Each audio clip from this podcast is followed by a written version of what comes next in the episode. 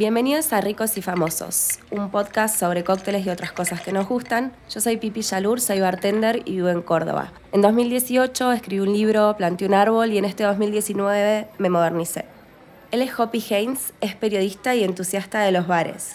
Bienvenidos a otro episodio de Ricos y Famosos, este podcast en el que hablamos de cócteles emblemáticos y algunas otras cosas que me interesan.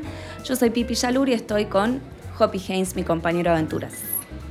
Pipi, ¿cómo andás? ¿De qué vamos a hablar en este episodio? A ver, contame. Hoy vamos a hablar del Old Fashion. Del Old Fashion. Voy a arrancar. Me encanta, Sí. me encanta el Old Fashion. He estado del otro lado de la Para- barra, vos claro, has estado sí, del otro lado de es, mi un- es barra. un cóctel que yo suelo pedir en los bares. Y tengo un problema con el Old Fashion. Que te gusta mucho. Además, que mm, me cuesta mucho hacerlo. No me sale tan rico como a los bartenders. Porque por ahí el Negroni lo aprendí a hacer, homemade, pero con el Old Fashion todavía no he llegado así como el nivel Jedi. Nivel Jedi. Yo voy a contar cómo lo hago yo. Agarras un vaso Old Fashion o vaso de whisky. De whisky, sí. Le vas a poner tres dashes de angostura, que son tres chorritos. Un dash, un chorrito. Em, y eso le pones almíbar. Yo lo hago con almíbar. Vamos a llegar a esa discusión terrible después. Un cuarto onza de almíbar, Sí. dos onzas de bourbon, todo eso sin hielo. Y después le agrego el hielo, lo revuelvo hasta que el vaso está frío, agarro la piel de naranja, le tiro el aceite, media rodaja de naranja y listo. Suena tan fácil, pero no es tan fácil. Además hay que tener como varios ingredientes. Sí, eh, decirlo de suena tan fácil y me acuerdo cuando aprendí a estacionar que siempre pasa alguien y te dice como no, te le tenés que dar para este lado y después para el otro. Y sí, sí, bueno, Hermano, Dale. vos venís manejando hace un millón de años. Estoy, todos aprendimos. Tal cual. cómo andar en bicicleta. tal cual. Bueno, el cóctel, lo que significa old fashioned es a la vieja usanza. Chapado la antigua. Chapado a la antigua. Eh, es un cóctel muy viejo eh, y es el que vino después del whisky cóctel. El whisky cóctel eh, era bastante parecido, no llevaba hielo, llevaba whisky, eh, llevaba azúcar, llevaba bitters, eh, llevaba blue curazao, eh, perdón, curazao, que es lo mismo pero que no es azul, eh, y llevaba piel de limón. Eso es lo que llevaba el cóctel. No sé, yo, vos dijiste Blue Corazao y me remitiste a los early 2000. a lo más profundo de tu subconsciente de bebedor. Qué, qué polémico. el- Es lo el mismo, Blue pero, pero no es azul. Pero me parece que el azul le da la personalidad al Blue Corazao. Sí, es- La personalidad del diablo. sí, sí, sí. Qué sí, cosa. sí. Aparte es como no hay mucho azul en el mundo de los alimentos, si te pones a pensar. De verdad, como hay violeta, las berenjenas, algunas cositas, pero el azul no El es azul un... no, claro, no está asociado. Entonces, ¿por qué le pones azul? Como más marciano me parece todavía. P- Perdona que me desvíe de- del old fashion. Y, y- el- ¿Por qué el Blue Corazao está tan asociado a la juventud? Es como que Porque nadie en su sano juicio lo toma después. eh, inmadurez, ¿no? Es como un- Sí. una bebida.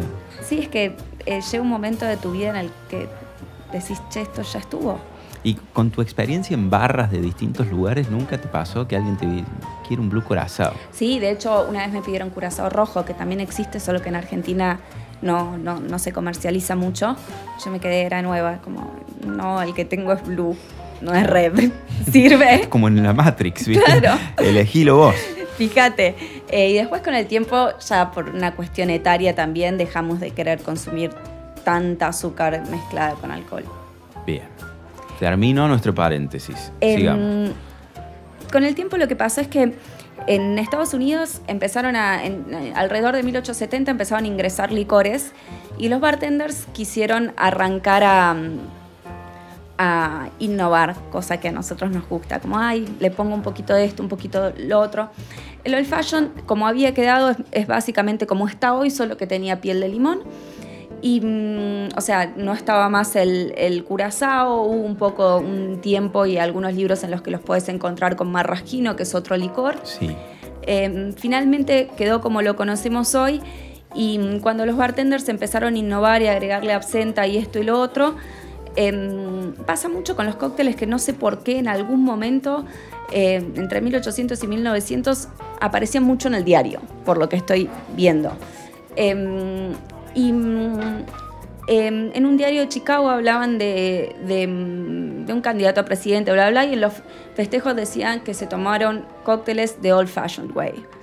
Básicamente Ah, de ahí vendría el origen de la expresión. Claro. old fashion. era como que había un grupo muy grande, esto me pareció muy curioso, de consumidores que dijeron, che, esto que están haciendo los bartenders, no, no. Los queremos como eran antes. Claro, el clásico. El clásico, el de siempre. ¿Qué estamos haciendo? Un poquito conservador ese pensamiento, ¿eh? Re, em, pero lo curioso es que haya llegado a quedar como el nombre del cóctel Es, es- es directamente. no, no es un caso bastante extraordinario. Y además está, eh, pasa algo similar con, el, con lo que pasa con el Negroni, ¿no? Que tiene muchas reversiones Tal del cual. old fashion. Más allá de que tiene su receta clásica. Sí, sí, sí, sí, pero en ese momento fue, o sea, me pareció súper graciosa la resistencia eh, de, de la clientela o de los consumidores para que llegue directamente al diario. Hoy en día también hay disputas en relación al, al cóctel, incluso sobre la misma receta, eh, que es si vamos a usar azúcar o si vamos a usar almíbar. Por ejemplo, yo lo preparo con almíbar, eh, yo era del grupo azúcar y me pasé al grupo almíbar. Eh, Eh, a- obedece a, a practicidad, a sabor. Eh, un poco practicidad, tardás mucho en hacerlo con azúcar. Claro. Otro poco que cuando lo haces con almíbar, la persona que lo toma se toma el mismo cóctel todo el camino. Lo que te pasa cuando lo haces con azúcar es que al principio está menos dulce y al final está muy dulce. Muy dulce porque queda todo porque abajo. queda todo Claro. abajo. Eh, y me parece, como me gusta más que el cóctel tenga un sabor uniforme durante el tiempo que el cliente lo está tomando. Y lo último es por cariño a la persona de la bacha. Para que Anda pueda- a lavar los vasos claro, con azúcar. Claro, es un bardo. Es un bardo. Y si modificas en lugar de bourbon, le pones eh, otro whisky, un escocés.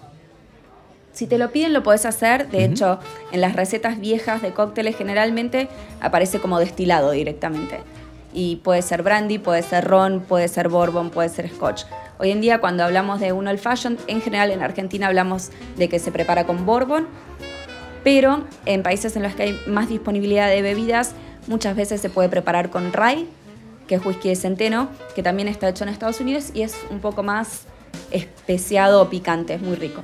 Claro, y está, es como decías vos, está asociado, el, el bourbon está muy asociado a los yankees. Sí, De hecho, viste que nosotros en todos los episodios siempre hablamos como de un personaje mítico de la cultura pop que bebe ese cóctel. En este caso, me parece que tenemos que hablar de Don Draper de Mad Men. sí señor. ¿A vos te- alguna vez en, en- en tus bares te han preguntado, te han pedido, mira, yo quiero el- el- lo que toma Draper? Te reís, pero es cierto. Hubo una época em, en la que venía la gente y te pedía mucho old fashion, porque em, incluso gente que, que no era bebedora de whisky, pero fue una serie que, que tuvo tanto impacto em, en, en mucha gente que de golpe eh, aparecían clientes a pedirte old fashion que nunca habían tomado whisky, pero que querían saber de qué se trataba lo que tomaba este famoso Don Draper. Claro, porque yo me imagino esos que, onda, una semana antes me estabas pidiendo una IPA y ahora te haces Sí. el sofisticado. Sí, sí, sí, sí, ni hablar. Y nosotros los que veníamos pidiendo el fashion, Old fashionistas Claro. de la primera hora. claro, Em, sí lo que me sorprendió de, de eso es que, que los tipos tenían en la oficina sus botellas y, y en general eh, mi ojo de bartender lo que puede ver de lo poco que, que he visto es que eran botellas trasvasadas, como que tenían sus botellas labradas donde estaba la bebida dentro. sí. Eso me parece muy elegante. Vos sabés que me das pie para hablar de, digamos, esta, toda esta, este glamour de beber en el trabajo, como hacían los publicistas ahí en la agencia de, de Draper, para, digamos, desmantelar un tabú o confirmar lo que es esto de beber en el trabajo. Eh, hay alguna gente que lo asocia con la creatividad, de tomarse un, un traguito, a- algunos a media mañana, otros por ahí al mediodía.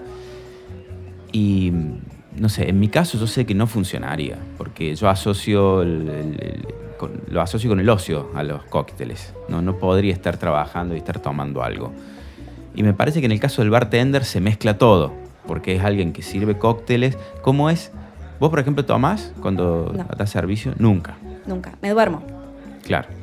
Eh, por empezar eso, soy bastante diurna como para trabajar de noche. Em, no, no es algo que, em, que a mí me, me cueste, no me cuesta no tomar alcohol durante el servicio.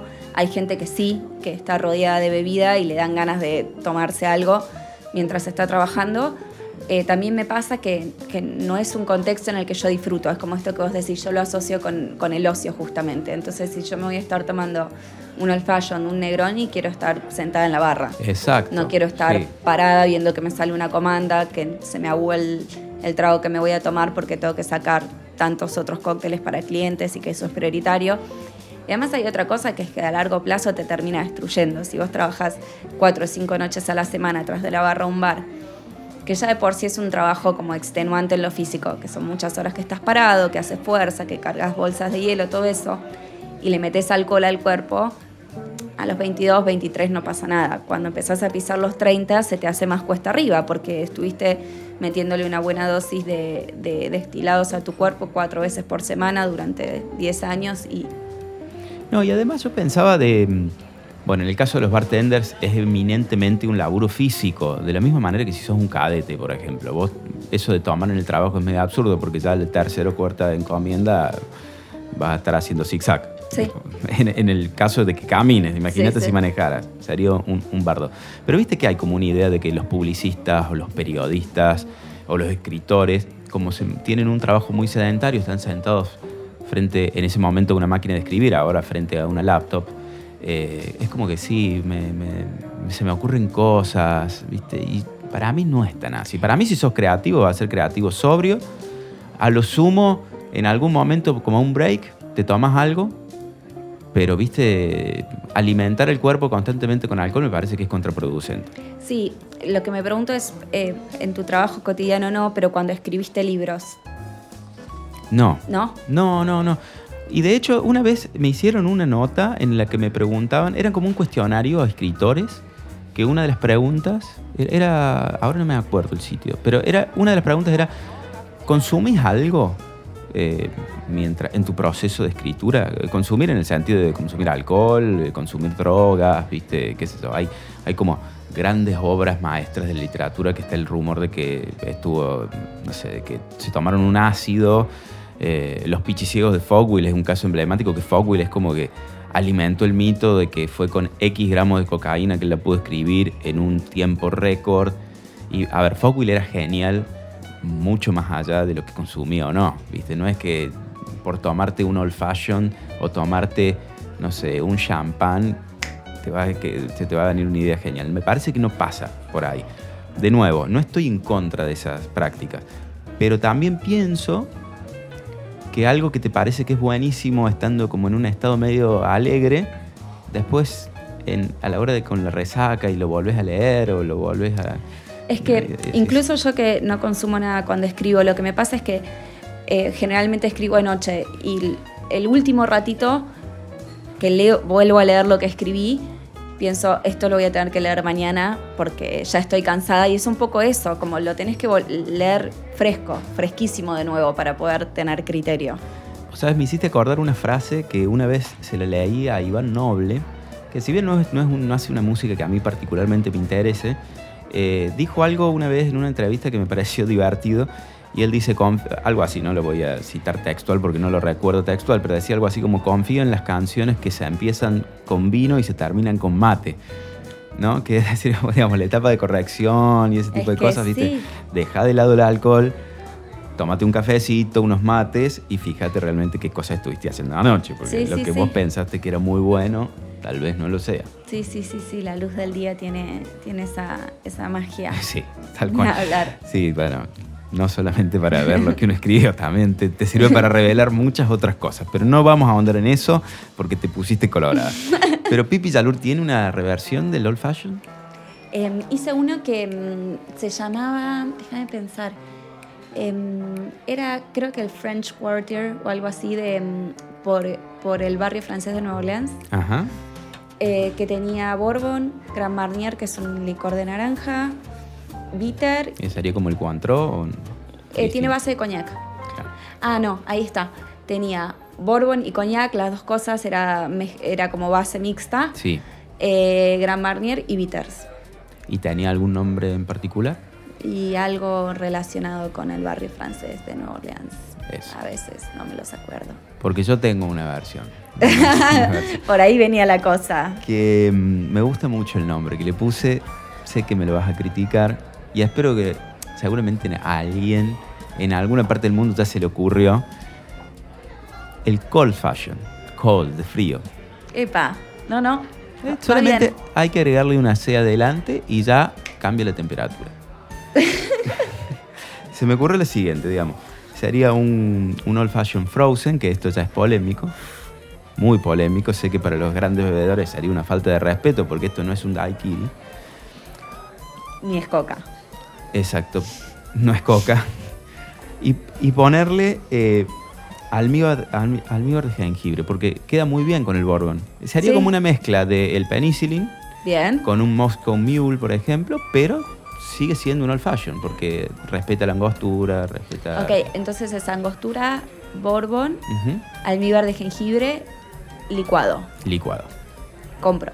Compras. Esta vez sin dudas. Qué Hasta bueno. el nombre me gusta. Qué bueno, me alegro. Lo podríamos poner en práctica en algún momento y a ver si este realmente me sale. Porque a mí el old fashion realmente me- me- no logro tan buenos resultados como en los bares. Vamos a practicar.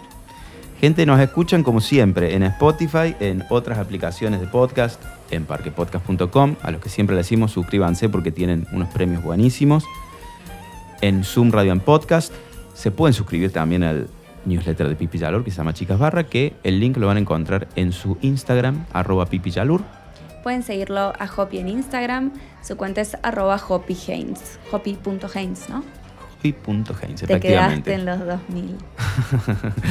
Viste, ha iniciado sesión. Sí, sí, sí, sí. sí. Antes de que me envíes un zumbido, yo me despido. Hasta la próxima. Gracias, Pipi. Chao, nos vemos.